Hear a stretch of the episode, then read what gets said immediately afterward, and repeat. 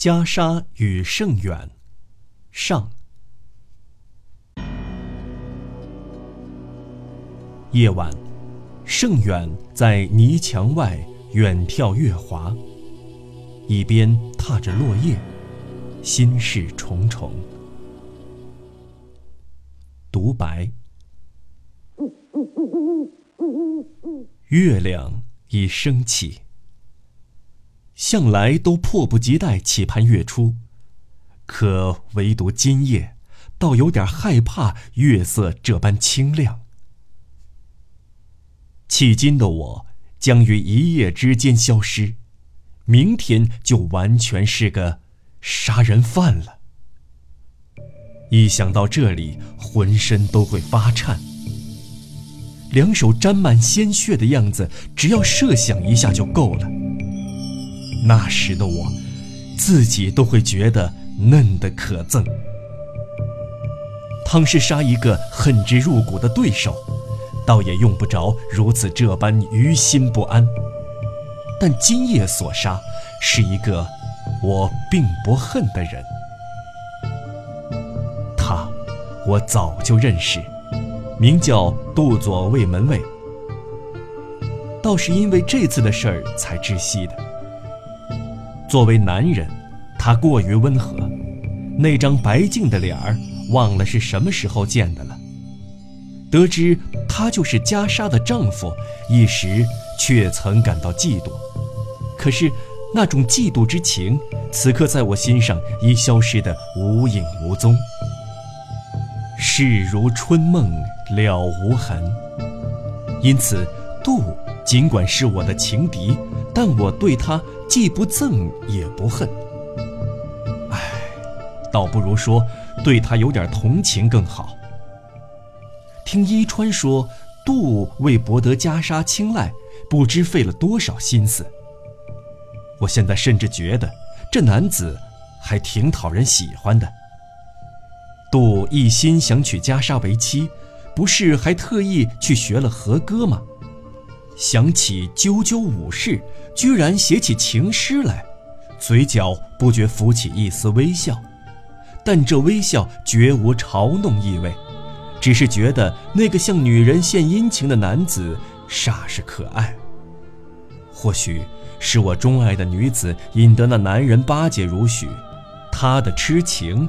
对身为情敌的我带来莫大的满足，也未尝可知。然而，我爱袈裟能爱到那种程度吗？对袈裟的爱，可分为今昔两个时期。袈裟未嫁杜之前，我就爱上她了，或者说，我自认为在爱她。但现在看来，当时的恋情很不纯正。我求之于袈裟的是什么呢？以童男之身，显然是要袈裟这个人。夸张些说，我对袈裟的爱不过是这种欲望的美化，一种感伤情绪而已。证据是和袈裟断绝交往的三年里，我对他的确没有忘情。倘若……在此之前，同他有过体肤之亲，难道我还会不忘旧情，对他依然思念不已吗？羞愧管羞愧，我还是没有勇气做出肯定回答。在这之后，对袈裟的爱恋中，掺杂着相当成分的对不实的软玉温香的憧憬，而且。心怀愁闷，终于发展到了如今既令自己害怕又教自己期待的地步。可现在呢？我再次自问：我真爱袈裟吗？然而，在做出回答之前，尽管不情愿，也还得追叙一下事情的始末根由。在渡边桥做佛事之际，得与阔别三年的袈裟邂逅。此后的半年里，为了和他幽会，我一切手段都用上了，而且次次奏效。不，不光是成功，那时，正如梦想的那样，与他有了体肤之亲。那时左右我的未必会像上文说的，是出于对不时的软玉温香的渴慕。在伊川家，与袈裟同坐屋里时，已发觉，这种恋慕之情不知何时已淡薄起来。因为，我已非童身。思时思地，欲望已不如当初。但细究起来，主要原因还是那女人姿色已衰的缘故。事实上，现实的袈裟已非三年前的他了，肌肤依然失去光泽，眼圈上添出淡淡的黑晕，脸颊和下巴原先的那种美鱼竟出奇般的消失了。唯一没变的。要算那水汪汪、黑炯炯的大眼睛了。这一变化与我的欲望，不地是个可怕的打击。邓隔三年，五对之初，竟不由得非移开视线不可。那打击之大，至今还记忆犹新。那么相对而言，已不再迷恋那女人的我，怎么又会和她有了关系呢？首先，是种奇怪的征服心理在作祟。袈裟在我面前把她对丈夫的爱故意夸饰炫耀，在我听来，无论如何只感到是虚张声势。这个娘们儿对自己丈夫有种虚荣，我这么想。或许这是不愿我怜悯她的一种反抗心理，也未尝可知。我转念又这么想。与此同时，想要揭穿这谎言的心思，时时刻刻都在强烈鼓动着我。若问，何以见得是谎言呢？说是出于我的自负，这我压根儿没理由好辩解。可尽管如此，我还是相信那纯是谎言，至今深信不疑。不过当时支配我的，并非全是这种征服欲，除此之外，仅这么说说，就已觉得羞愧难当了。除此之外，纯粹是受情欲的驱使，倒不是因为同他未有过体肤之亲的一种可念。而是更加卑鄙的一种欲望，不一定非他不可，纯为欲望而欲望，恐怕连买欢嫖妓的人都不及我当时那么卑劣。总之，出于诸如此类的动机，我和袈裟有了关系，更确切的说，是戏辱了他。而现在回到我最初提出的问题。关于我究竟喜欢不喜欢袈裟，哪怕对自己也罢。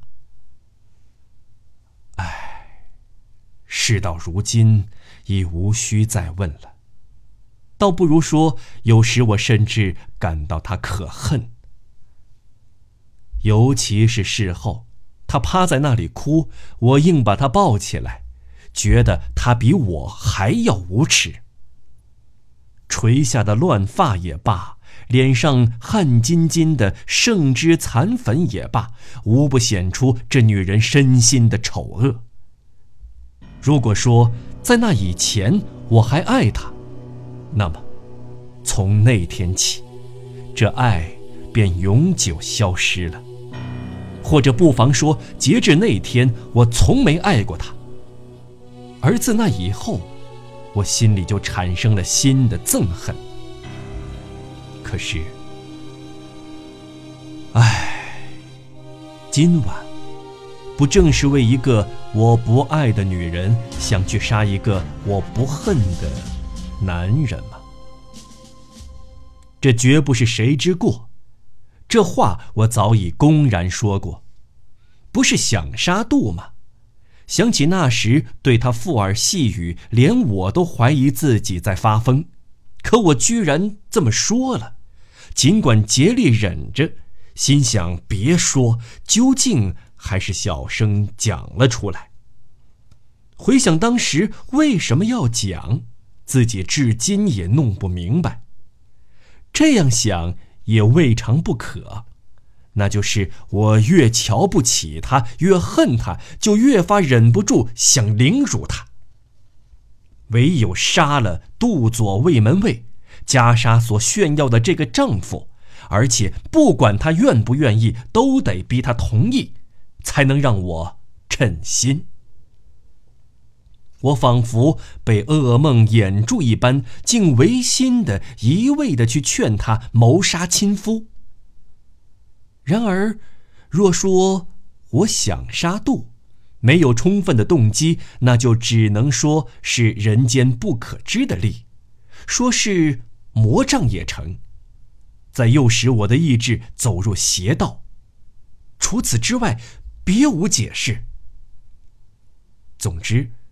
我很固执，三番五次在袈裟耳边嘀咕此事。过了一会儿，袈裟猛抬起头来，坦率告诉我，同意我的计划。我对这简洁的回答不只是意外，看袈裟的脸有种气未见过的不可思议的光辉映在他的眼里。肩负，我立即萌生此意念。同时又好像很泄气。这计划很可怕，突然展现在我的眼前。在此期间，那女人的淫乱、令人作呕的衰容，使我苦恼不断。这已无需多说。要是能挽回，我真想当场收回前言，然后把那不贞的女人再羞辱一番，直到把他推入羞耻的深渊。那样，即使我玩弄了他，说不定良心上还可以拿义愤当当挡箭牌。但我顾不上那样做。那女人宛如看透了我的心思，忽然换了副表情，紧紧盯着我的眼睛，说：“老实话，我已骑虎难下，我不得不同他约好杀杜的日子和时辰，因为我害怕，万一反悔，袈裟会向我报复。”时至今日，这种惧怯之情仍死死揪着我的心。有人笑我胆小，听辩，因为他没有看到袈裟那时的神情。假若我不杀杜，看来即使袈裟不亲自动手，我也准会被他杀死的。与其那样，不如我把杜干掉为好。望着那女人干枯无泪的眼睛，我绝望的这么想。我发过誓后，看到袈裟苍白的脸上泛起酒窝一弹，俯首在笑，岂不更加证实我的恐惧不是毫无来由的吗？唉，为了那可诅咒的约定，既不道德又昧良心，现在还多了一重杀人的罪名。要是敢在今晚毁了约，这连我自己也不肯。一方面我发过誓，而另一方面我说过，是怕报复。这绝不是欺骗，但除此之外，好像还有什么？究竟是什么呢？逼着我这个胆小鬼去杀一个无辜的男人？那巨大的力量到底来自何方？我不明白，我不知道。照理说，不，没这种事儿。我瞧不起那女人，我怕她，恨她。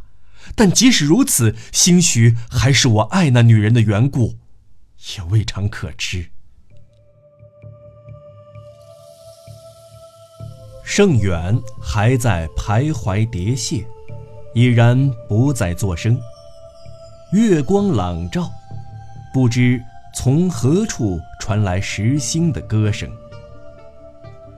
真个是人心如同无名之黑暗，唯怕烦恼之火长燃不息，淡去的只是生命。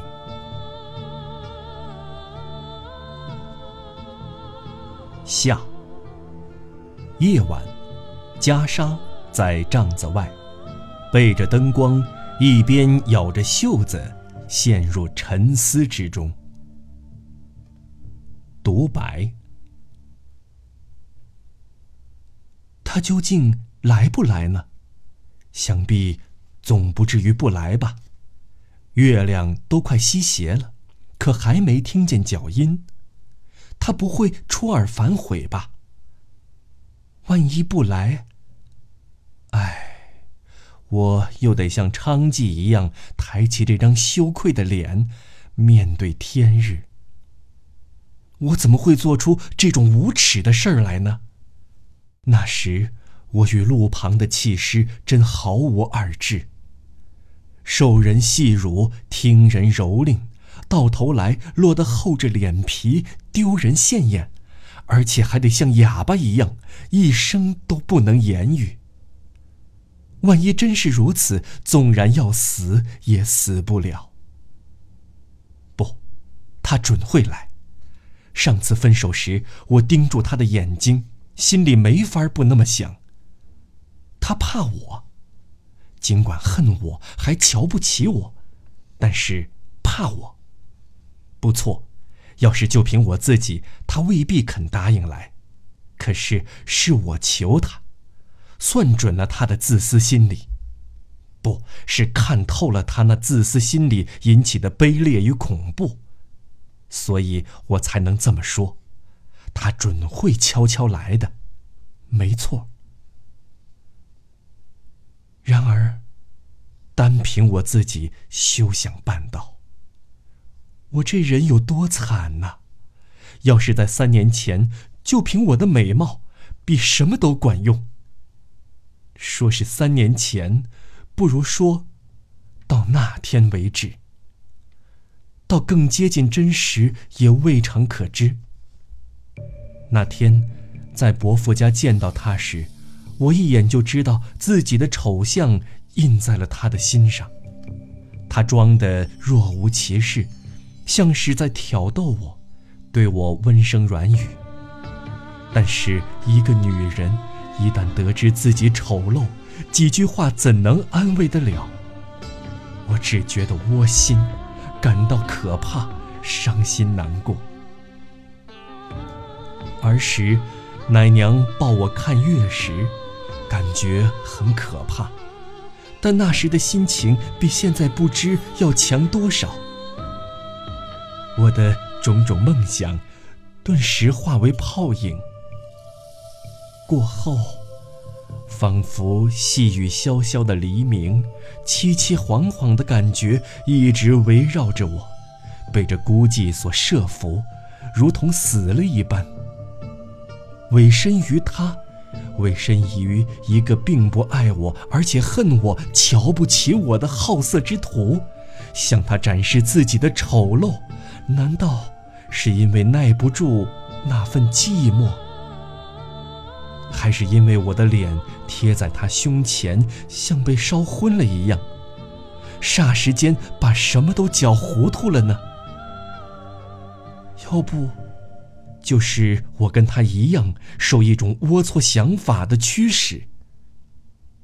这么想想，我都不好意思，感到害羞，无地自容。特别是离开他的臂弯，又复归自由之身时，我觉得自己有多下贱呐！气愤之情，夹着凄凉之感。不管心里怎么想，千万不能哭。可眼泪还是止不住往下流。不过这不仅是因为有亏妇道而倍感悲伤，妇德有亏，加之又遭轻贱，如赖皮狗一般被人憎恶，受人虐待，这比什么都让我伤心。后来，我做了什么呢？现在想来，好像过去很久了，只模模糊糊记得一些。我抽泣之际，觉得他的胡子碰了我的耳朵。随着一股鼻息热气，听到他低声对我说：“不是想杀杜吗？”听到这话，说来也奇怪，到现在也不明白，不知怎么当时心境一下豁亮起来。是兴奋吗？如果说这是月光很明亮，恐怕是我心里高兴的缘故。总之，和明亮的月光不一样，那是一种兴致勃勃的心情。然而，我从这句可怕的话里，不是感到一丝快慰吗？我这个女人呀，难道非要谋杀亲夫，还得照旧被人爱，才觉得痛快不成？我好似……这明亮的月夜，因为孤寂，因为心头一宽，又接着哭了一阵。接下来呢？然后呢？究竟是几时？又是那人跟我约好来杀我丈夫的？就在订约的那会儿，我才想起自己的丈夫。老实说，这……还是头一回。在那之前，我一门心思只顾想自己的事儿，琢磨自己受人戏辱的事。只有在那时，才想到我丈夫，我那腼腆的丈夫。不，不能说原因在他，而是每当他要对我说什么时，总是微笑的面孔清清楚楚的呈现在我眼前。我心头猛生此念，恐怕也是忆起他那面孔的一瞬间事。此言何出呢？因为当时我已决心已死了。能做出这样的决定，岂不欣喜？但是，当抬起这张哭脸向那人望去时，便又像上次似的。看到自己的丑相映在那人心上，喜气顿时化为乌有。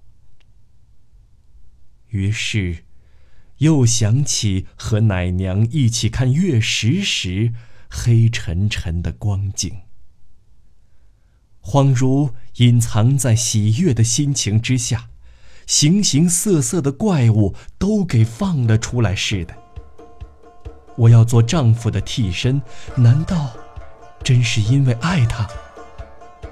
不，不，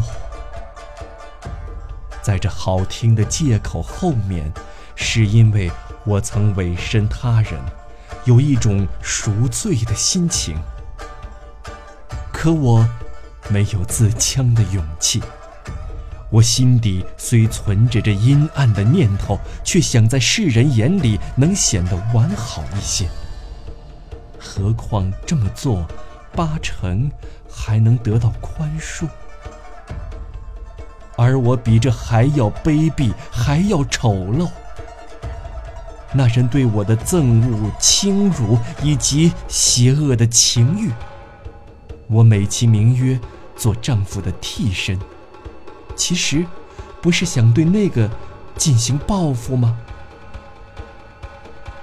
证据是，望着他的面孔，仿佛那月光一样，我的兴致竟然冰消瓦解，只有满腔的悲伤，转瞬间冻僵了我的心。我去死，不是为丈夫，而是……为自己，是因心灵受到伤害而感到愤然，身子受到玷污而为之悔恨，因为这个原因才去死的。我生既毫无意义，死也没一点价值。然而，我这毫无价值的死法。真不知比苟延残喘的活着更让人有多少期盼。我忍住悲伤，强带欢颜，同他再三商定谋杀亲夫之约。可他也很敏感，从我的话语当中也能听出一二。万一他失约，恐怕也猜得出，清晨我会做出什么事儿来。既然如此，他誓也发过，是不会不来的。那是风声吗？一想到自从那天以来，一直痛苦忧伤，今夜总算熬到了头。心里顿觉一宽。明天，太阳想必会在我无头的尸体上洒下一抹寒光吧。看到尸体，我丈夫，不，不要去想他，他是爱我的，可我对这爱无能为力。很早以来，我就只爱一个男人。而这唯一的男人，今夜却要来杀我。在我看来，这灯台的光也显得金光耀眼。更不消说，我是被情人折磨致死的呢。袈裟吹灭了灯台的火，不大会儿，黑暗中。隐约听到撬开板窗的声音，与此同时，一丝淡淡的月光泻了进来。大正七年（一九一八年）三月。